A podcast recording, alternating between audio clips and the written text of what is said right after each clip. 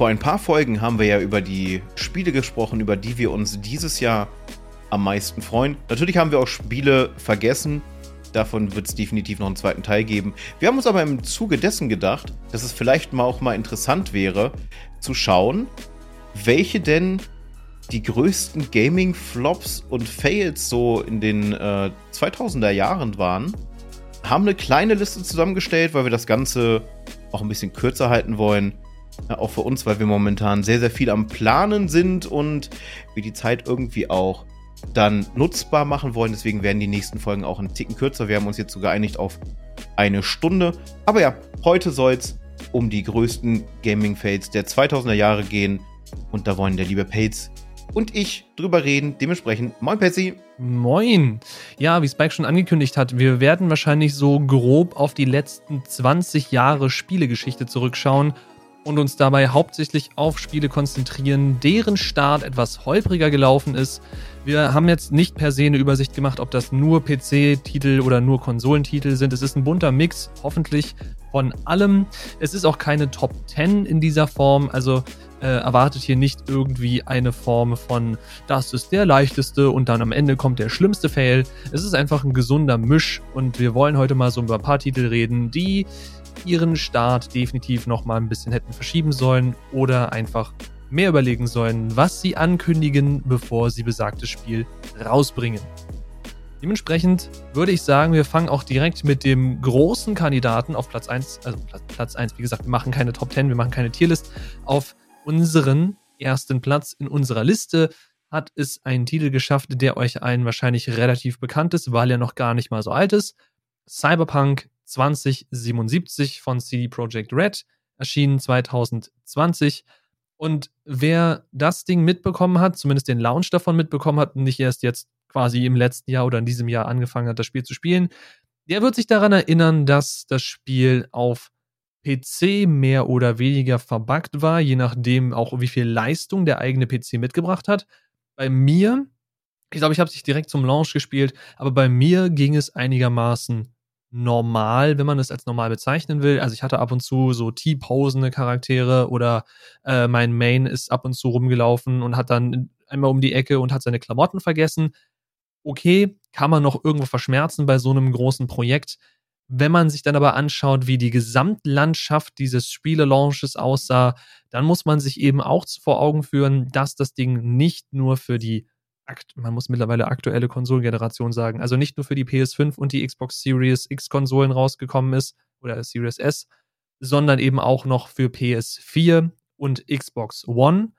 Und ich glaube, gerade auf der PS4 hat dieses Ding einfach, ich will nicht sagen, es hat schlecht abgeliefert, es hat katastrophal abgeliefert. Sei es, dass irgendwelche NPCs erst gerendert wurden, wenn man wirklich so einen Zentimeter vor denen stand oder dass teilweise ganze Quests einfach nicht möglich waren, weil das Game ständig gecrashed ist. Ich verstehe, warum CD Projekt es auch für die Konsolen rausbringen wollte, weil sie eben noch in dieser Übergangstransition, Transition, in dieser Transitionsphase waren, wo die PS4 noch aktiv bemuttert werden musste, bewirtschaftet werden musste.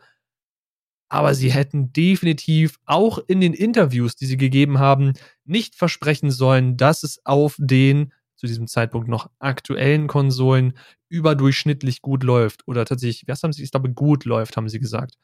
Das waren auf jeden Fall ein bisschen zu viel den Mund voll genommen. Und äh, das Ergebnis zeigt sich. Ich meine, sie haben viel getan und ich glaube, der Großteil der Community sieht CD Projekt das auch nach. Jetzt zumindest. Vor allem, da wir den aktuellen DLC vor der Tür haben. Ich habe gerade vergessen, wie er heißt. Äh, irgendwas mit Liberty, glaube ich, ist ja auch wurscht. Aber ich werde mir den auf jeden Fall angucken. Wie gesagt, ich hatte eine relativ gute Erfahrung mit Cyberpunk, weil ich es auf meinem PC gespielt habe und auch nicht beschlossen habe, es zu streamen, sondern wirklich nur für mich persönlich und deswegen ging die gesamte Kraft meines PCs in das Darstellen dieses Games. Aber auf der PS4 und aber ich auch auf der Xbox One, aber hauptsächlich auf der PS4 war das Ding eben katastrophal abgeliefert. Entsprechend kann ich verstehen, dass PS4-Käufer sehr unzufrieden waren mit dem Titel. Und wenn ich mich recht erinnere, und da muss mich Spike dann mal gleich korrigieren, wenn er das weiß, äh, Sony hatte das Spiel dann, glaube ich, teilweise sogar aus dem Store entfernt und gefordert, dass CD Projekt das Geld zurückgibt für die Käufer des Spiels oder zumindest für die Leute, die es aktiv reklamiert haben. Aber da bin ich mir gerade nicht genau sicher, das könnte ich mal eben gerade recherchieren. Also soweit ich weiß, hat äh, Sony sich dafür entschieden gehabt, das Spiel komplett aus dem Store zu nehmen. Ich weiß gar nicht, ob es mittlerweile auf der PS4 wieder verfügbar ist. Ich glaube nicht. Angabe ungefähr, ich habe jetzt nicht nachgeguckt. Und tatsächlich musste, glaube ich, sogar das komplette gerefundet werden für alle, die es sich auf der PS4 zumindest in digitaler Form geholt haben. Wie das mit der, der Retail-Version aussah, habe ich keine Ahnung. Auf jeden Fall war das Ganze ziemlich desaströs. Ich hatte erst überlegt, es mir zu holen für einen PC. Ich hatte zu dem Zeitpunkt aber noch meinen i7 4790K und eine, äh, schon die 2080 drinne. Aber damit habe ich ja noch nicht mal die Minimalleistung für dieses Spiel getroffen. Somit war das für mich kein Gedanke wert, mir die Sachen zu holen. Das Setting interessiert mich, alleine schon aus dem Bereich Pen and Paper. Da hat mich Cyberpunk Red sehr, sehr angesprochen gehabt. Sehr, sehr viel missgebaut. Selbst nachträglich noch gab es ja immer wieder irgendwelche Probleme mit dem Spiel, dass halt dann äh, nach Patches andere Quests auf einmal nicht mehr gingen, dass bestimmte NPCs nicht aufgetaucht sind, dass irgendwelche Safe Games so gesetzt wurden, dass man quasi einen Gamebreaker hatte und so weiter und so fort. Also das Spiel hat sich leider nicht mit sonderlich viel Ruhm bekleckert. Dann hatte Bethesda immer noch gesagt, äh, nicht Bethesda, äh, hier äh, CD Projekt Red. Ich komme wegen Bethesda, wegen anderen Sachen noch, dass es keine Crunch-Time geben wird. Und oh Wunder, oh Wunder, natürlich gab es dann trotzdem diese Crunch-Time, weil die Investoren ja auch natürlich Resultate und vor allem Geld sehen wollten. Das war auch ein großes Problem. Ich bin immer noch ein großer Freund und Verfechter von dem It's done when it's done, was Blizzard damals wirklich groß gemacht hat, weil sie sich wirklich Zeit gelassen haben mit den Spielen, um einfach mal ein Beispiel zu bringen. Aber in der Zeit, wo die Investoren immer mehr äh, Profite sehen wollen, die Sachen immer mehr schneller haben wollen, da leidet sehr, sehr stark die Qualität runter. Kaum ein Spiel kommt ja heutzutage noch fertig auf den Markt. Es gibt einen sogenannten Goldstandard, das heißt, das Spiel ist ab dem Punkt lauffähig und kann in den Markt gehen, jetzt mal ganz laienhaft gesagt. Und an dem Spiel wird ja trotzdem dementsprechend noch weiterentwickelt. Und deswegen gibt es ja dann auch diese berühmten Day One Patches, die mitunter größer sind als das Spiel selber. Wo man dann erstmal richtig viel Spaß hat. Und ich glaube, Cyberpunk, das, das weißt du vielleicht, obwohl du bist ja auch später gespannt. Ich glaube, bei Cyberpunk war das auch so, dass sie einen gigantischen Day One Patch hatte, ähm, der mitunter sogar bei der PS4 zum Anfang dafür gesorgt hat, dass das Ding ließ sich halt einfach nicht ins installieren. Du hättest theoretisch übertrieben gesagt, alle Spiele, die du derzeit besitzt, runterschmeißen müssen, weil das Ding einfach so riesig war. Das weiß ich nicht genau. Wie gesagt, ich habe es nicht auf der PlayStation 4 gespielt. Ich kann mir gut vorstellen, dass das Ding einen riesigen Patch bekommen hat, Day One Patches. Nur mal noch kurz mal zur Erklärung, was ist Goldstatus? Was bedeutet das? Goldstatus ist hauptsächlich ein Ding, was aus der äh, Diskpressung kommt. Also dementsprechend als hauptsächlich der Vertrieb über eben das Produzieren von physischen Discs passiert ist und nicht über sowas wie Steam und Co., dass wir uns die Games einfach online runterladen, installieren können.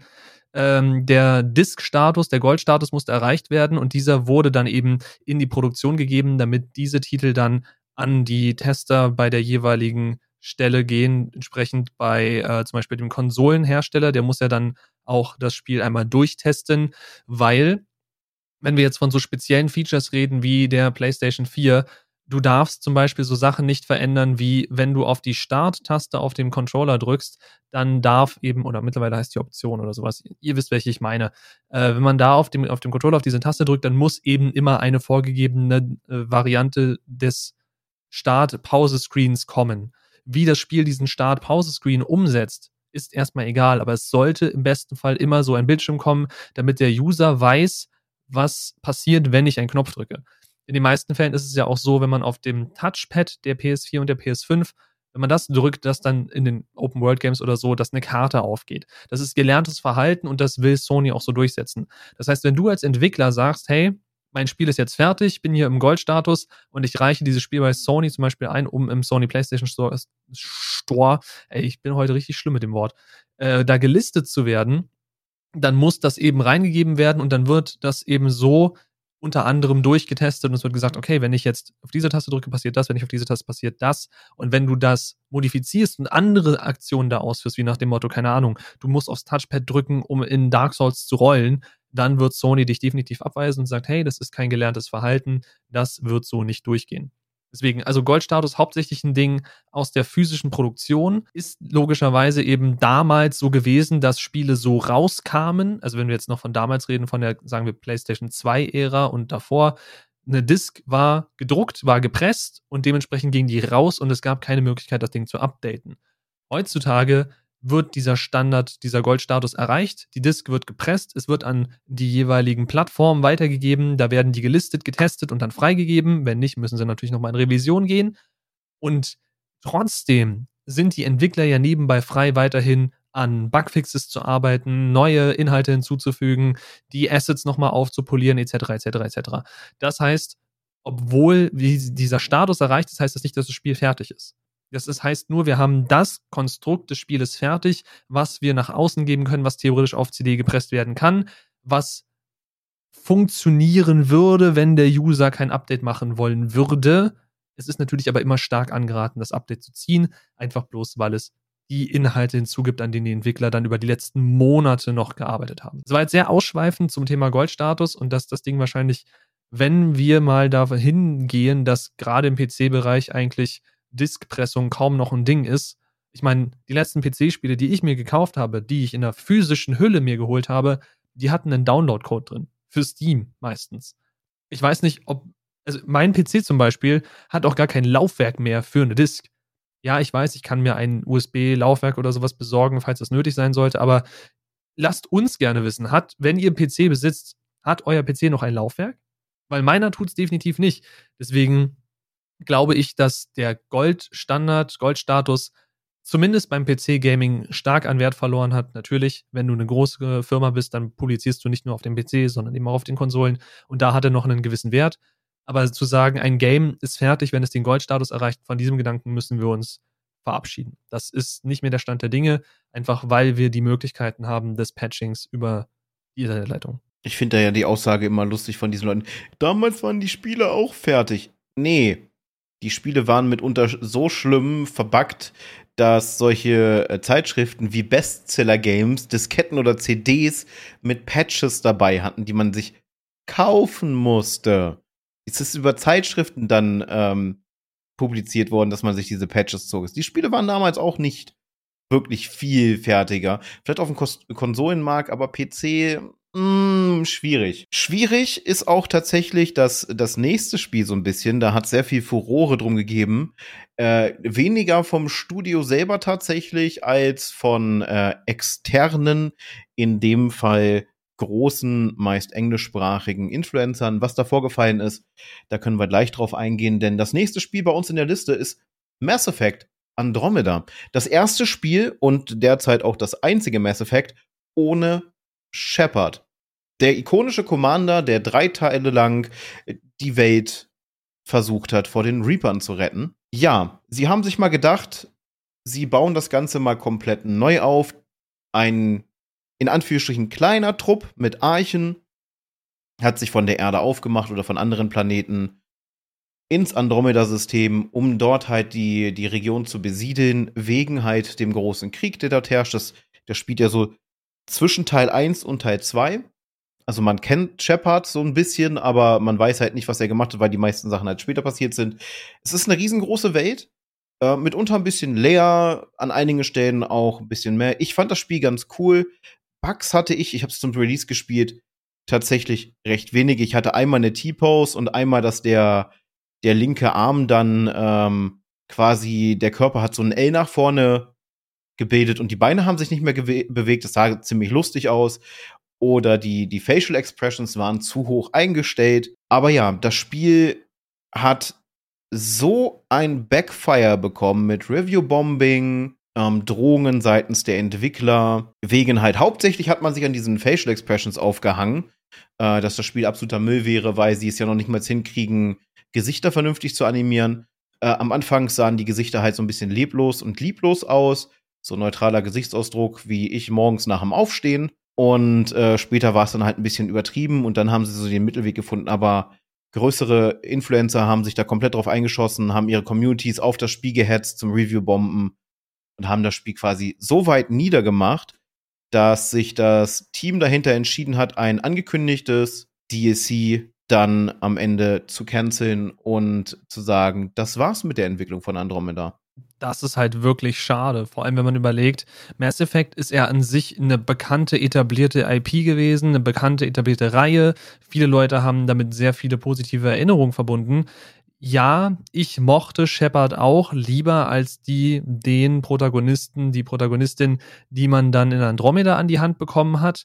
Es war ein bisschen schade, aber ich meine, die die Shepard-Trilogie ist ja auch abgeschlossen gewesen, wenn man so will. Deswegen ist es irgendwo auch verständlich, dass sie was Neues angefangen haben.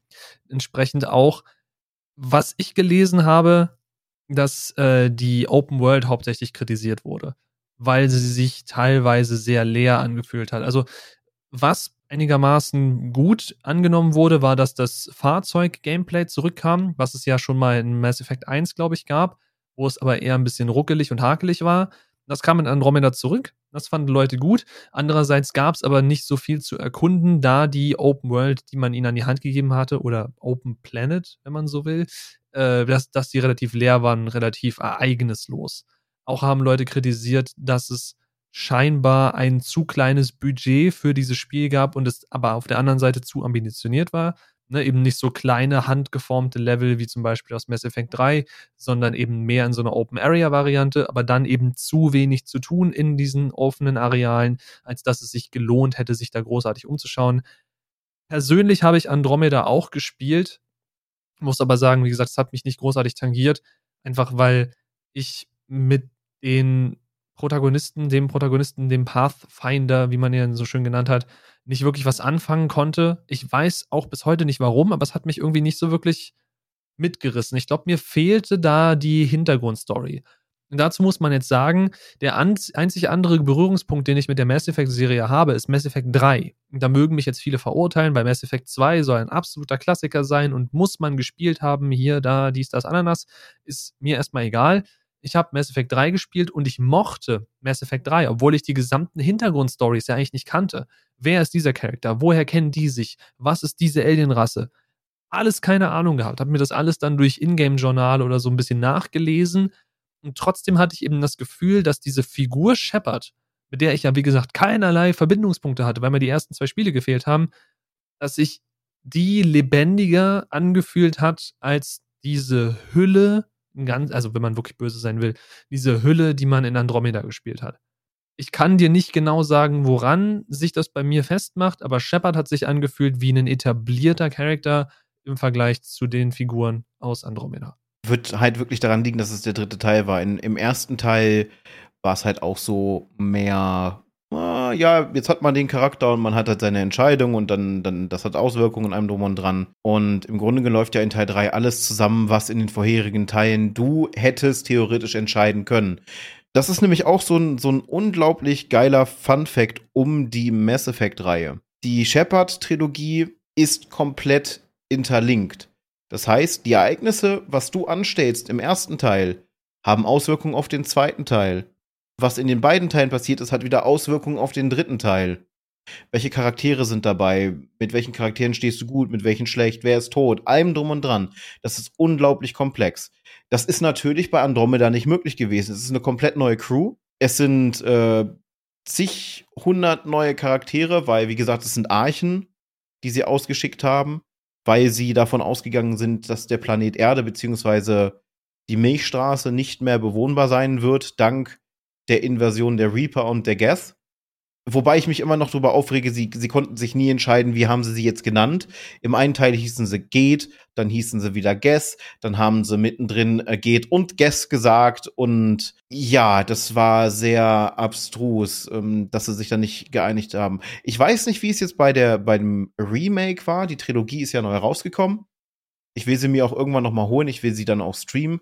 Das werden alle drei Teile, werde ich bestimmt gute 200 Stunden drin verdübbeln.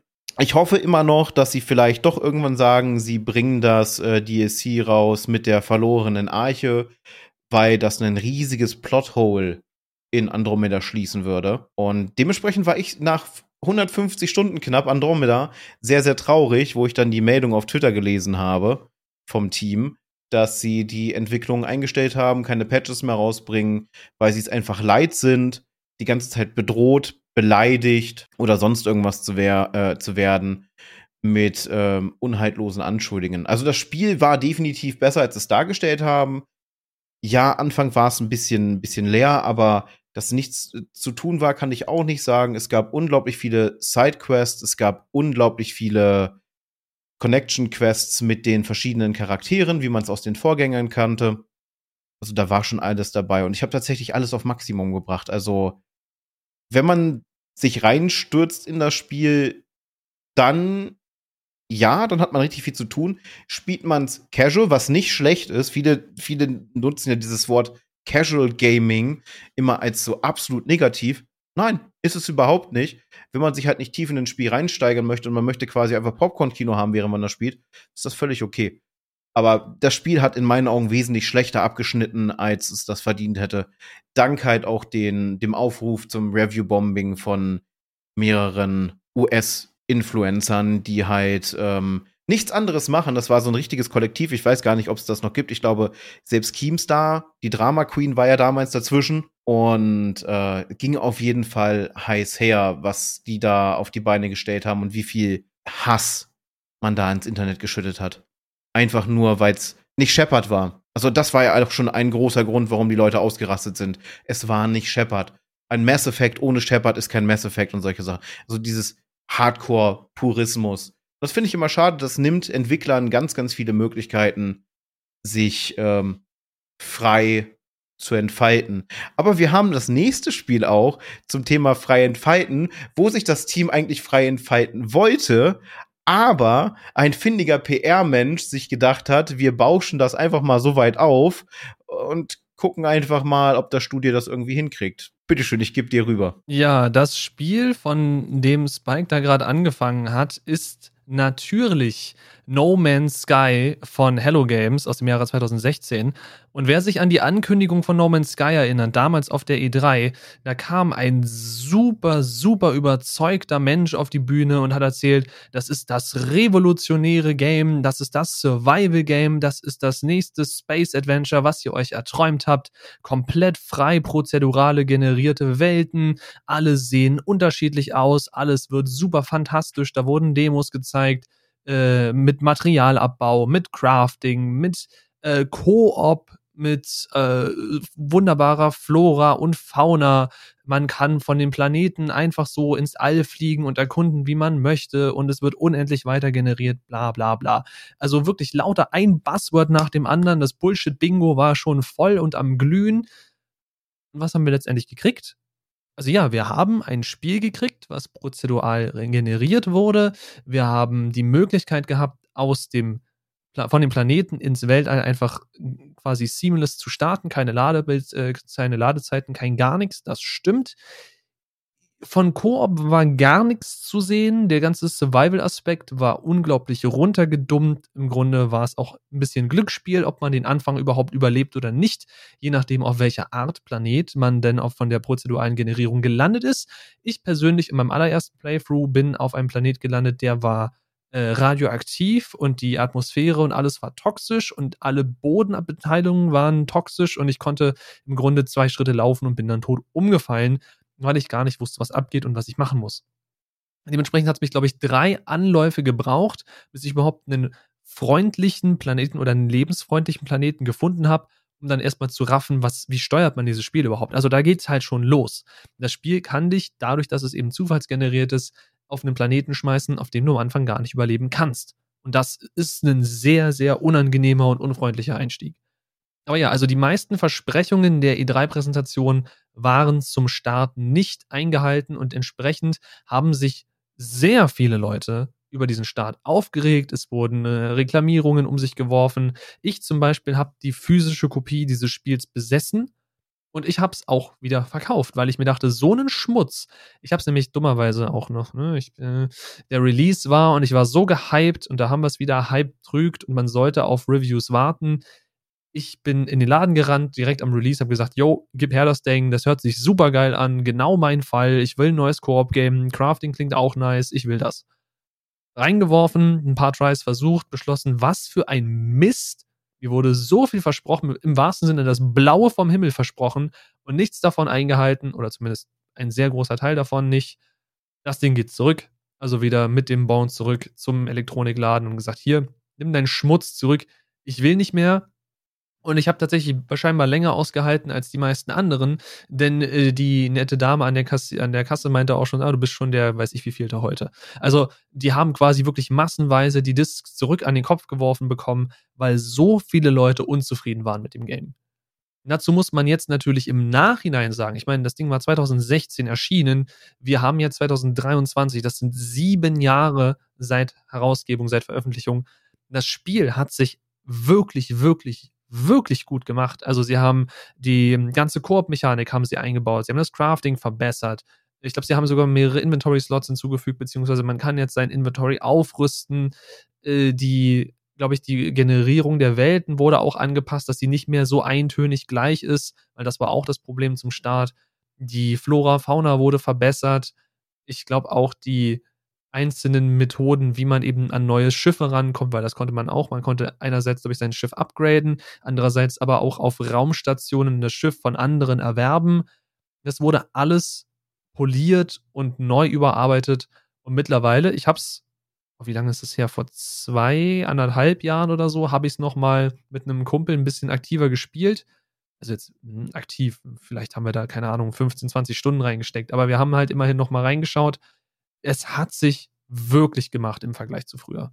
Aber das ist eins der Spiele, die, wo ich finde, der Shitstorm zu Beginn verständlicher war als bei anderen. Eben weil so viel versprochen wurde und so wenig davon eingehalten wurde. Wir taten ja die Leute bei Hello Games so ein bisschen leid nach der Präsentation, muss ich sagen. Weil, so wie ich das auf Twitter mitbekommen habe, waren ganz, ganz viele Fragezeichen dann da weil halt wirklich das, das Blaue vom Himmel versprochen wurde mit dem Bernsteinzimmer zusammen. Also auf dem Niveau. Äh, der PR-Typ war auch ganz, ganz schnell dann weg. Also es hat richtig, richtig Ärger gegeben. Das Spiel ist, glaube ich, das meist refundete Game des Jahres gewesen und der, der Jahre davor. Die haben unglaublich viel Geld verloren. Aber man muss sagen, sie haben sich dran gesetzt, sie haben nicht aufgegeben, wie das die viele, viele Entwickler vor ihnen gemacht haben, äh, indem man das einfach wegignoriert und äh, am nächsten Spiel arbeitet. Nein. Sie haben sich gesagt, so, die Versprechen stehen im Raum. Wir haben jetzt zwei Möglichkeiten. Wir ignorieren das Ganze und gehen damit baden, weil dann wäre wahrscheinlich irgendwann die Insolvenz gekommen.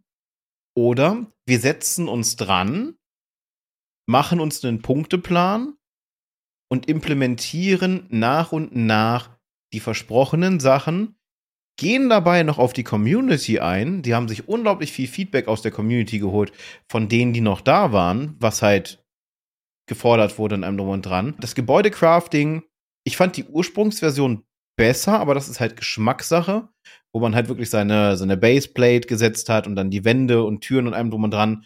Das ist ja mehr, ich weiß jetzt nicht, wie es aktuell ist. Ich glaube, es geht beides mittlerweile. Dann war es eine Zeit lang, dass du so, so Fertigmodule hattest wo du dann deine Alien-Kumpan hattest, du hattest einen Waffenspezialisten, einen Botaniker, die haben dich dann auf Quests geschickt. Dann hast du so, so, so, ich nenne es mal übertrieben gesagt, so Markerschlüssel bekommen für Raumstationen in den verschiedenen Sonnensystemen von irgendwie einer uralten Rasse, wo du auch irgendwie zugehörst. Und das Ziel ist ja das Zentrum des Universums. Du hattest dann die Möglichkeit, also ich habe es vor zwei Jahren auch das letzte Mal gespielt. Da habe ich die wunderbaren Schweineteddys gefunden. Mal schauen, wenn ich den Clip finde, dann, dann blende ich ihn hier einmal ein aus meinem Stream. Aber ich habe aufgehört, nachdem ich dann irgendwie einen Space Carrier hatte, wo ich dann äh, Platz für irgendwie zwölf Raumschiffe oder sonst irgendwas hatte und gigantisches Weltraumlager und ich konnte das Ding überall hinrufen. Äh, richtig wild. Also äh, Hello Games hat richtig reingeklotzt, muss man sagen. Hat alles rausgeholt, was sie versprochen haben und sogar noch mehr und ich kann verstehen, dass selbst heute noch No Man's Sky eins der beliebtesten Space Games ist. Ich meine, ich kenne auch die ganzen Memes mit diesem schief klingenden Jurassic Park Sound, wenn sie sich dann, äh, wenn man dann die, die verschiedenen generierten Lebensformen auf dem Planeten angeschaut hat. Da war schon sehr, sehr viel Wildes bei. Aber mittlerweile ist es ein Top-Spiel. Und jetzt, wo wir gerade drüber reden, ne, kriege ich irgendwie so ein bisschen Bock, wieder einfach mal No Man's Sky zu installieren und einfach mal ein bisschen durch die Gegend zu tingeln. Ja, ja. könnte man überlegen, ob man das mal macht. Ich muss sagen, mich hat es in der einen Anspiel-Session vor so, wie gesagt, es muss so anderthalb Jahre oder so her gewesen sein, hat es mich nicht zwingend nochmal großartig hinterm Ofen verlocken können. Ja, es hat Spaß gemacht, aber eine längere Session würde ich mir, glaube ich, nicht zutrauen. Und für das andere Format, solltest du daran denken, ist, glaube ich, der Zeitrahmen, den dieses Format hat, zu kurz. Dementsprechend dürfte das nicht funktionieren. Nein, da auf keinen Fall. Also, da sind wir zeitlich zu sehr eingeschränkt. Vielleicht, wenn wir irgendwelche Long-Term-Sachen irgendwann mal planen, könnte man sowas überlegen. Aber gerade No Man's Sky wäre ein Mammutprojekt von mitunter eventuell tausenden Stunden. Was scheinbar auch nicht so funktioniert hat, wie Leute es sich vorgestellt haben, wir sind heute relativ gut, was die Überleitung angeht, glaube ich, äh, ist unser äh, nächster Titel auf unserer Liste der oder auf unserer Checkliste und das ist Sim City von 2013 von EA. Und da muss ich sagen, ich habe den Titel nicht gespielt. Ich habe jetzt hier einen kleinen Mini-Ausschnitt offen, wofür das Ding kritisiert wurde, aber ich glaube, ich hoffe, dass du von dem Patzer ein bisschen mehr Ahnung hast als ich. Also ich hatte mich riesig auf SimCity gefreut. Ich bin großer Fan von äh, Städtesimulationen, auch wenn ich nicht sonderlich gut bin. Ich habe mit SimCity angefangen, ich habe SimCity 2000 gespielt, ich habe SimCity 3000 gespielt. Ich habe eigentlich jedes SimCity gespielt, außer SimCity 2013. Denn schon mit dem Release fingen die Probleme an, äh, die mich persönlich gestört haben. Dauerhafter Online-Zwang. Das heißt, du hast das Spiel quasi online gespielt verstehe ich nicht bei einem Singleplayer-Game, dass man sich auf einem Server connectet und da dann seine Stadt baut. Beziehungsweise Stadt ist, glaube ich, im Falle von SimCity 2013 noch nicht mal das richtige Wort. Man könnte es Dorf nennen, denn der Map Space war hochgradig begrenzt. Man hatte gar nicht die Möglichkeit, diese riesigen Metropolen zu bauen, diese riesige Map voll zu bauen, weil der Raster, in dem man bauen konnte, viel zu klein war. Also theoretisch hätte man nur ein ganz klein bisschen rausscrollen können und man hätte seine komplette Map im Überblick gehabt, die einfach nur so ein kleiner Kasten war. Ständige Abbrüche. Das heißt, die Leute sind regelmäßig rausgeflogen aus dem Spiel. Game Saves gecrashed, das heißt, sie durften neu anfangen. Ingame-Items konnten, glaube ich, irgendwie auch erworben werden, auch die waren fehlerhaft. Und und, und.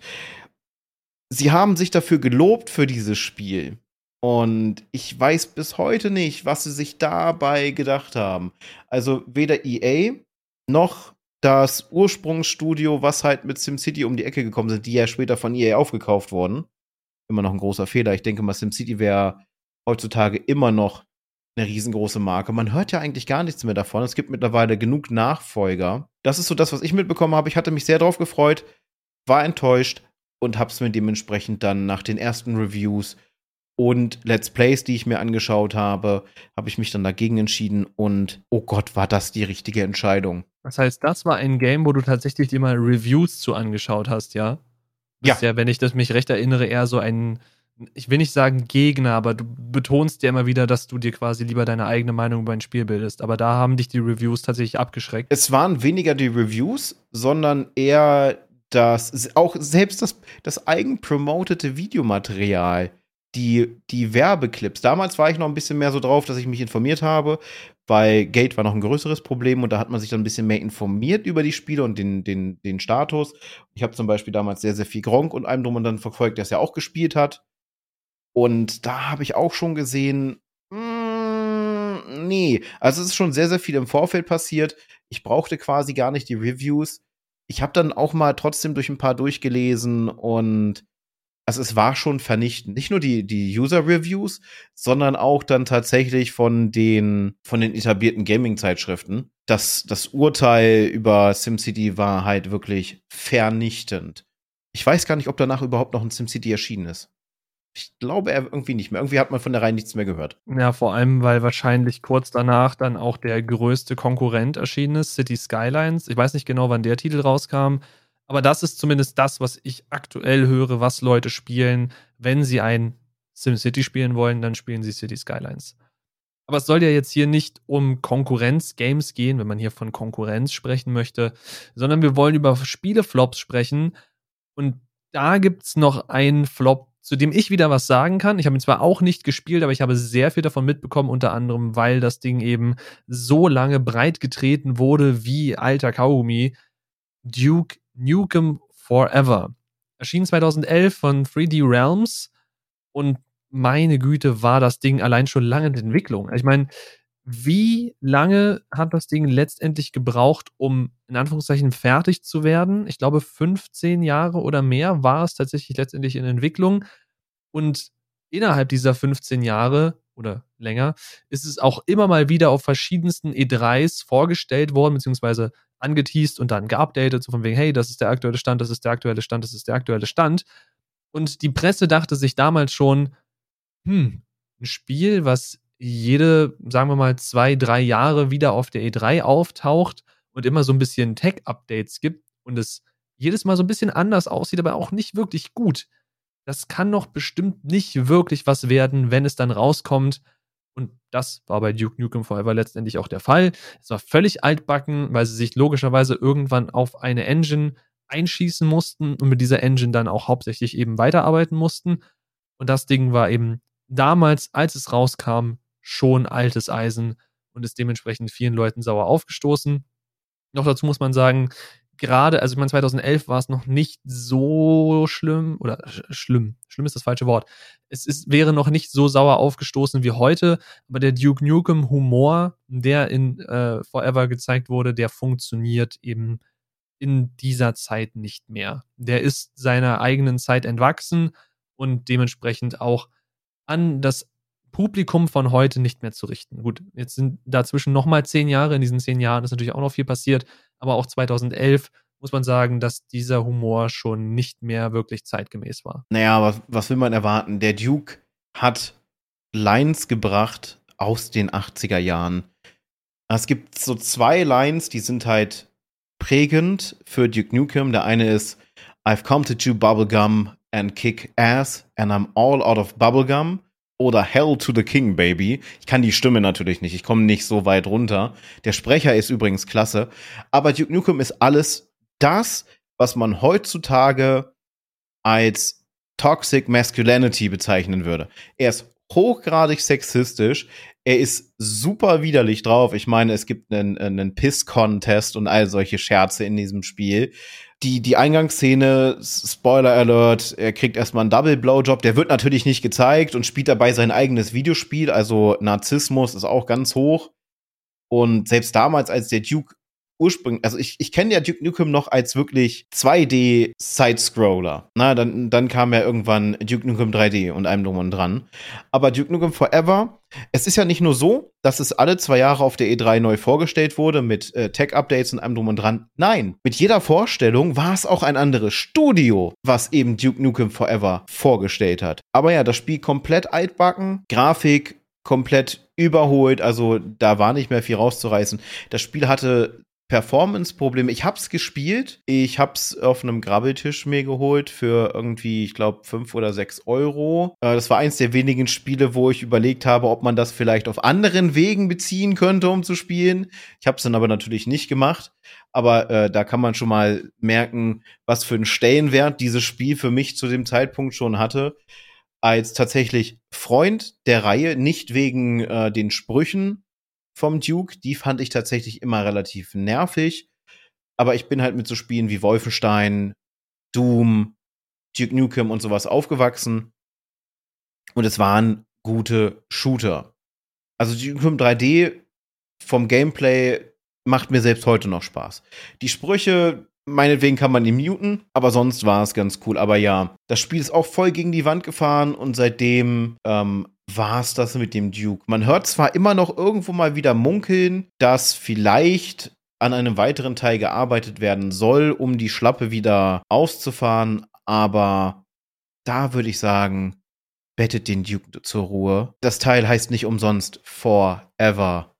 Also man sollte es für immer zur Seite legen und die Spielereihe begraben. Sag ich ungerne bei vielen Spielen, Aber ich glaube, hier wäre es das Beste, weil der Duke ist absolut nicht mehr zeitgemäß. Heutzutage würde man sagen, halt, wie gesagt, dass äh, Inbe der Inbegriff von Toxic Masculinity, Rassismus und allem drum und dran alles in dieser Person vereint mit einer riesigen, übertriebenen Portion amerikanischem Patriotismus. Würde, glaube ich, nicht mehr funktionieren, würde, würde sehr, sehr stark anecken. Hat es damals schon. Also es hat sehr, sehr viele Kontroverse und Skandale rund um den Duke in der Entwicklung schon gegeben.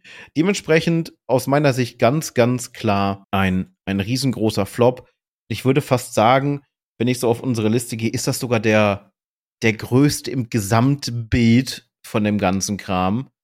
Also, was sie sich da geleistet haben, weil man da unbedingt äh, sich durchbeißen wollte. Ein anderes Spiel, und wir sind wieder bei Electronic Arts angekommen, ähm, ist ein Spiel, was ich auch gespielt habe. Hatte mir anfangs Spaß gemacht, aber ich habe ganz, ganz schnell gemerkt, dass ganz schnell die Luft rausgeht. Es handelt sich dabei um eine sogenannte Evolutionssimulation die dann später in ein kleines RTS ausgeartet ist und selbst heutzutage immer noch so ein bisschen weiterentwickelt wird. Und die Rede ist von EA's Spore. Grundidee war, man begleitet einen Organismus in seiner Entwicklung vom Bakterium bis hin zur hochentwickelten Rasse. Und der Weg ist sehr, sehr holprig und leider, leider, leider vollzogen gewesen mit Bugs, Spielerbrüchen, komischen Grafikentscheidungen und, und, und. Ich weiß gar nicht, Patsy, hast du Spore gespielt? Also ich habe es ungefähr 40 Stunden gespielt, äh, hab dem Spiel wirklich eine Chance geben wollen, weil ich die Idee dahinter interessant fand, aber irgendwie ja, ich habe mich eher die 40 Stunden dadurch gequält. Ich habe von Spore schon gehört, unter anderem, weil damals, ich meine, das Ding ist 2008 erschienen, weil damals Klassenkameraden von mir das gespielt haben. Ja, da, da war ich noch in der Schule und das relativ gut fanden. Ich habe damit nie Berührungspunkte gehabt. Ich bin der Meinung, es ist auch ein hauptsächlicher PC-Titel gewesen, wenn nicht sogar ein reiner PC-Titel. Zu 2008 hatte ich keinen PC.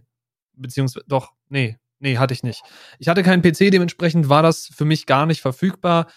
Ich habe es so gesehen, wie gesagt, nur durch Klassenkameraden, Befreundete irgendwie mal gehört, dass es existiert und deswegen kann ich auch quasi nur das nachvollziehen, was du gesagt hast, irgendwie in Weiterentwicklung. Man kann sich da seine eigenen Kreaturen basteln und die dann irgendwie hochstufen. Was ich jetzt aber gerade im Zuge dessen dieser Kontroverse, warum das Ding so gefloppt ist, gelesen habe, ist, dass äh, das Spiel eine Security-Lösung mitbrachte, sogenannte Securom, und das Ding auf dem PC dann versucht hat, seine äh, digitalen Rechte oder quasi das Management besagter Rechte durchzusetzen, was tatsächlich potenziell Öffnungen, also Tür und Tor des Computers hätte öffnen können und damit dann logischerweise die Hardware und Software des PCs auch hätte gefährden können. Weil wenn ein Spiel anfängt, an, an den Systemeinstellungen rumzudoktoren oder gar irgendwelche Firewalls auszuhebeln, einfach bloß, weil das schlecht geschrieben ist oder der dieses äh, äh, Kopiersystem oder Antikopiersystem des Ganzen so gebaut ist, dass es teilweise die Firewall dann oder andere Prozesse von Windows als gefährlich einstuft und die sperrt und blockiert, das ist dann natürlich immer eine schwierige Sache. Ich kann mich daran erinnern, dass es einen Shooter gab, der ein ähnliches Problem hatte, der sogar dazu geführt hat, dass teilweise Hardware komplette Bricks als komplette Bricks geendet haben. Ich weiß nicht mehr genau, welche Software das war oder welches Game das war. Ich glaube, das war in den Anfängen von Valorant, aber ich kann mich irren, äh, wo es dann Probleme gab mit bestimmten Herstellern von Peripherie, insbesondere Mäusen, dass die Mäuse dann irgendwie als Cheat-Device erkannt wurden und wirklich die Maus unbrauchbar war egal in welchen PC man sie angeschlossen hat. Aber das müsste ich jetzt nochmal nebenbei fact-checken, um das nochmal genau gerade zu biegen. Ich bin aber der Meinung, sowas damals gehört und gelesen zu haben. Dementsprechend, wenn ein Spiel anfängt, durch seinen Cheatschutz oder Kopierschutz meinen PC auseinanderzuhebeln und an irgendwelchen Stellen, Ecken und Kanten meines Systems anfängt, Dinge auszuhebeln, spätestens dann ist das was, was dringend vom System runtergelöscht werden sollte und wo eine Kontroverse drumherum logischerweise auch verständlich ist. Secure ROM war ein absoluter Albtraum. Also viele Spiele sind damals mit Secure ROM ausgestattet worden. Ich denke mal, die haben gutes Geld bezahlt, dass sie überall eingesetzt werden. Eigentlich ist es ja umgekehrt, man kauft sich diese Tools ein. Ich habe das Gefühl, da war es genau andersrum. Die haben sich bei den Spielen eingekauft, um dann halt dabei zu sein. Und ich muss sagen, wenn ein Spiel Secure ROM als ähm, Kopierschutz hatte, konnte ich nicht spielen. Also keins der Spiele, die ich besessen habe, die dieses Schutzsystem benutzt haben, ließen sich, egal auf welchen Rechnern von mir, also sie ließen sich nicht spielen. Es wurde immer irgendwas detected oder es wurde sogar gesagt, dass sich das Spiel, dass es sich beim Spiel nicht um die Originalsoftware handelt und ich dann anfangen musste, mit Cracks und sowas zu arbeiten, weil natürlich die, die Fanbase von Spielen ist sehr, sehr findig, was Fanpatches und Cracks und, äh, und sowas angeht. Und musste dann einen Crack benutzen. Und das ist ja auch nochmal eine Sicherheitslücke, wenn man so will, die man damit aufmacht. Weil man ja den Kopierschutz einem drum und dran umgeht. Aber da musste man das quasi, weil man Secure ROM aushebeln musste, weil es halt dementsprechend Schäden an der Software und an der Hardware verursachen konnte. Also mir hat es auch eine Maus gekillt. Es war zum Glück nur eine, eine sehr, sehr günstige Logitech-Maus für irgendwie 15, 20 Euro. Da war das in Anführungsstrichen okay-ish, aber hätte halt definitiv nicht sein müssen. Ähm, hat die Ehre trotzdem geebnet für meine erste Gaming-Maus, die ich mir damals geholt habe. Die Razer Mamba, die dann nach zwei Jahren und einem Tag kaputt gegangen ist. Mit einem sehr bekannten Bug, den es damals gab, aber das ist was anderes. Aber ja, da hat sich, äh, da haben sich die verschiedenen Entwickler definitiv in die Nässe gesetzt, als sie das eingesetzt haben. Ganz besonders Spore. Es wird immer noch verkauft. Mitunter siehst du es sogar noch in Preisen über den 20 Euro, was ich überhaupt nicht nachvollziehen kann, weil das Spiel ist halt Asbach, muss man sagen. 2008. Mir kommt es älter vor, ehrlich gesagt. Aber ja, so viel zum Thema Spore. Und wir haben noch einen Titel bei uns auf der Liste von einer Sp Spielreihe, die ich unglaublich gerne gespielt habe. Sowohl das Hauptspiel als auch die neue Fernversion, die ganzen Add-ons, die es dazu gab, unter anderem zum Beispiel Opposing Force oder Blue Shift. Aber es gab natürlich auch einen zweiten Teil mit dem Einführen der sogenannten Source Engine. Und zwar Half-Life 2 und insbesondere dann das erste, kann man Sequel nennen? So ein bisschen Sequel DLC. DLC würde es, glaube ich, wohl eher passen. Und zwar hat uns das Tool, wir haben ja natürlich auch so ein bisschen recherchiert, ausgespuckt Episode 1. Es gab ja zu Half-Life Episode 1 und F Episode 2. Jetzt gab es ja dann noch mal Alex, was dann da so zwischen 1 und 2 spielt. Eigentlich sollte es auch noch mal Episode 3 geben. Die werden wir aber wohl wahrscheinlich niemals sehen. Außer vielleicht von dem Studio, was den äh, Fanport gemacht hat vom ersten Teil. Die arbeiten wohl gerade, die sind wohl irgendwie an die, an die Unterlagen gekommen und dem Skript. Und es gibt andere Spiele, die es homagieren, die, Situ die, die dann Orte drin haben, die eigentlich in Half-Life 3 gewesen wären oder Episode 3.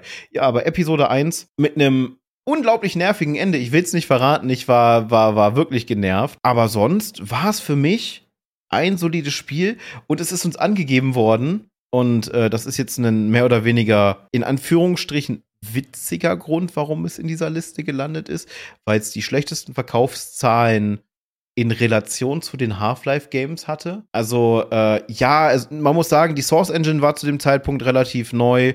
Es gab ja auch Half-Life Source, das war dann quasi die Tech-Demo davon. Es hatte, es hatte Bugs.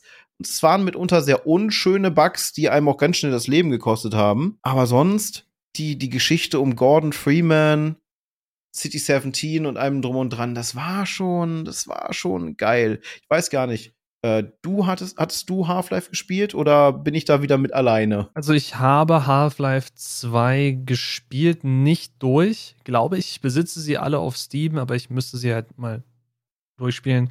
Ich habe mich damals nicht motivieren können dazu, aber damals, als ich das gespielt habe, da war das auch mit einer meiner einzigen Steam-Games, weil ich habe mir damals, ich weiß nicht, ob du die noch kennst, äh, es gab sogenannte Orange Boxes, also quasi wirklich so eine, so eine physische Box und da waren dann mehrere Steam-Games drin. Da waren, glaube ich, Half-Life 1, 2, äh, Episode 1, äh, Portal 1 oder sowas drin. Ich weiß es nicht mehr genau. Auf jeden Fall waren da so ein paar Games drin. Die habe ich alle dann bei Steam besessen. Und Portal 1 habe ich gespielt, durchgespielt und Half-Life 2 angefangen. Aber ich glaube nie beendet, weil ich, wie gesagt, damals mich nicht motivieren konnte. Ich konnte damit überhaupt nichts anfangen. Ich weiß nicht warum. Vielleicht müsste ich nochmal einen Blick drauf werfen weil unter anderem Half-Life Alex finde ich sehr interessant. Ich besitze persönlich keine VR, aber ich habe es bei Freunden angespielt und das Ding macht unglaublich Laune. Und da muss man feststellen, da interessiert es auch nicht wirklich, dass man die ganzen Hintergründe nicht kennt. Es ist halt ein sehr cooler VR-Shooter und das war's. Beziehungsweise ein VR-Exploration-Shooter, wenn man so will. Aber warum Half-Life 2 Episode 1 jetzt als Flop in dieser Liste mit aufgetaucht ist, wie gesagt, Spike hat schon äh, ein bisschen runtergebrochen. Es ist hauptsächlich drin, und damit ist es, können wir mit so einer leichten Note enden. Es ist drin, weil es eben weniger eingebracht hat als ursprünglich erwartet von der Half-Life-Serie. Das ist zwar kein direkter Flop, wenn man so will, oder kein Gaming-Fail. Es ist aber zumindest erwähnungswürdig, was die großen Titel der letzten 20 Jahre angeht. Man muss dazu sagen, Half-Life ist eine Marke, auf die Leute heutzutage noch warten, dass sie einen Half-Life 3 kriegen, was sie wahrscheinlich nie kriegen werden.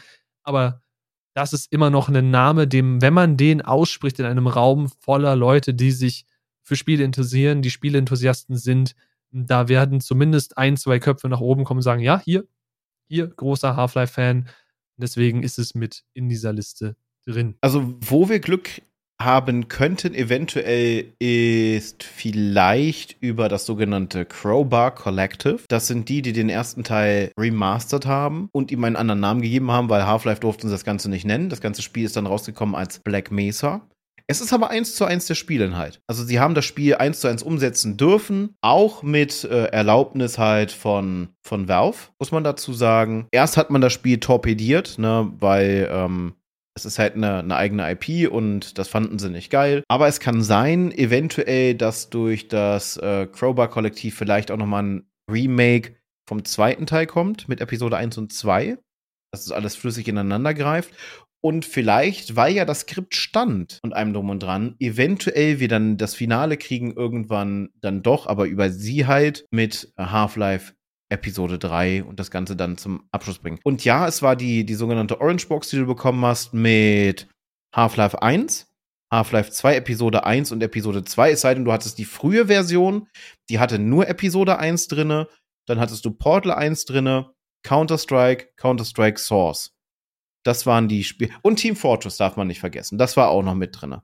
Das war die sogenannte Orange Box. Das war so die, die, die Valves Game Box frisch ein, zwei Jahre nach Einführung von Steam. Und Gott hat jeder Steam damals gehasst. Gerade wenn man aus dem Bereich Counter-Strike kam. Es gab das große Update von 1.3, dann kam 1.4, 1.5 und 1.6 brauchte dann auf einmal Steam. Man brauchte auf einmal einen Steam-Account. Das Ding hat absolut grottenschlecht funktioniert. Äh, auch mit den damaligen Internetleitungen. Ich kann mich noch erinnern, als ich damals Half-Life 2 runtergeladen habe. Der Download hat zwölf Stunden gedauert und die Ladezeiten des Spiels, ich konnte mir was zu essen machen zwischen den Leveln. So, äh, ja, so, so super war das damals. Aber ja, das ist dann nochmal quasi eine Honorful Mention für ein Spiel, was als Flop bezeichnet wird, weil die Verkaufszahlen der IP innerhalb der IP schlechter waren. Und somit haben wir dann auch nochmal dann so ein so ein leichtes Ende für die heutige Folge, wo wir es doch tatsächlich geschafft haben, einen relativ guten roten Faden und ähm, tatsächlich mitunter sehr, sehr passende Überleitungen gehabt zu haben. Dementsprechend werfe ich dir jetzt einfach mal für heute die letzten Worte zu von mir aus, ne, checkt unser Social Media ab. Patsy wird gleich nochmal genauer drauf eingehen. Und wir sehen, hören und stören uns dann einfach beim nächsten Mal wieder. Genau. Zum Thema Honorable Mention ist natürlich Honorable? Honorable. Äh, Englisch ist heute auch richtig gut. Äh, ist natürlich noch eine Sache nicht zu vergessen und das sind unsere Patreons. Die möchten an dieser Stelle natürlich auch erwähnt werden. Und zwar vielen lieben Dank an dich, Säbel, an dich, Amy und an dich, Dreimling. Immer noch eine Riesenfreude unsererseits, dass ihr dieses Projekt immer noch unterstützen wollt. Es, äh, ja, wir werden nicht müde, es zu erwähnen. Solltet ihr auch wollen, dass euer Name hier unten in Textform langläuft, dann äh, schaut euch mal unseren Patreon an, der ist unten in der Videobeschreibung verlinkt. Da könnt ihr euch dann einen der vorhandenen Tiers aussuchen. Wir sind auch immer noch im Überlegen, ob wir noch einen weiteren hinzufügen, aber das ist Zukunftsmusik. Dann könnt ihr uns mit einer kleinen Menge unterstützen und dann von den jeweiligen Vorteilen profitieren. Unter anderem dem Vorteil, dass ihr im Discord einen bestimmten Bereich freischaltet. Ne? An dieser Stelle auch hier den Discord, den ihr auschecken könnt. Wenn ihr einfach bloß darüber informiert bleiben wollt, wann die neuesten Folgen erscheinen, dann steht euch auf jeden Fall Twitter offen. wenn ihr äh, kleine Ausschnitte aus den Podcasts oder äh, quasi so kleine Kurzvideos, die Minischnipsel besprechen sehen wollt, dann Instagram oder TikTok. Auf Instagram könnten eventuell, wenn wir daran denken würden, auch mal so ein paar Behind-the-Scenes-Fotos landen oder Fotos von uns aus dem Alltag. Das ist immer so ein Ding, dass man das noch so ein bisschen integrieren muss, weil wir sind beide einigermaßen Social Media faul und dann auch beide keine Personen, die so allzu häufig von sich selbst Fotos machen. Das ist so ein bisschen, warum ich mit der Plattform Instagram hadere. Aber wir versuchen, ne, einerseits uns zu bessern, andererseits versuchen wir unser Bestes. Deswegen behaltet die Plattform gerne im Auge. Wenn ihr quasi auf Instagram viel aktiv seid, könnt ihr gerne ein Abo dalassen. Schaden tut's euch nicht. Uns hilft es und eventuell findet ihr ab und zu den ein oder anderen Content, den ihr ganz gut findet. Letztendlich bleibt nur noch zu sagen, wenn ihr eine Übersicht von allen Folgen haben wollt und ihr möchtet nicht zwingend nur auf dem YouTube-Kanal sein und ihr möchtet eventuell auch in Zukunft den ein oder anderen redaktionellen Beitrag lesen, dann bleibt für euch noch endgegner.media offen, unsere Website, unser Webauftritt, wo wir in Zukunft noch neue Bereiche hinzufügen werden, wie zum Beispiel einen Über uns Bereich, wo wir ein bisschen darüber quatschen, wer wir sind. Wenn ihr die ganzen Folgen, die über uns gehen, noch nicht gehört habt, dann könnt ihr sie spätestens da in irgendeiner Form nachlesen. Und was ich nicht weiß, aber sollte es da draußen jemanden geben, der diesen Podcast hört und oder sieht und derjenige hat Interesse daran, bestimmte Dinge in Auftrag zu geben, wir sind nun mal eine Firma, die Endgegner Media ist, wenn man es ganz genau will, nehmen will, eine Medienagentur in einer kleinen Form. Wenn ihr da draußen seid und ihr habt irgendeinen Auftrag, sei es die Anfertigung eines Videos, sei es Voice-Over etc., dann zögert nicht, uns anzuhauen. Ihr könnt an die info at endgegner.de schreiben und ja, wir müssen unsere Mailadresse noch wechseln. Bis dahin ist es die. Oder ihr haut uns in die Twitter-DMs an, ihr mentioned uns auf Twitter oder schreibt einfach unter irgendeinem Beitrag auf endgegner.media einen Kommentar. Wir sind auf vielen Wegen zu erreichen. Wir planen noch ein Kontaktformular auf die Website einzubringen, wo man dann sich direkt melden kann aber sollte das bei euch der Fall sein und ihr habt Interesse daran, uns zwei Deppen für irgendwas einzuspannen, dann ist das auf jeden Fall eure Anlaufstelle. Aber so viel zur Eigenpromo. Ich hoffe, diese Ausleitung war kein Flop, so wie die Games, die, über die wir heute gesprochen haben. Ich habe Spaß gehabt, ich hoffe, ihr ebenso. Und wir sehen uns, wenn alles gut läuft, nächsten Samstag wieder. Bis dahin, hau da rein und äh, ja, macht weiter. Keine Ahnung, ich bin doch nicht so gut in Ausleitung, wie ich dachte. Also, ciao! you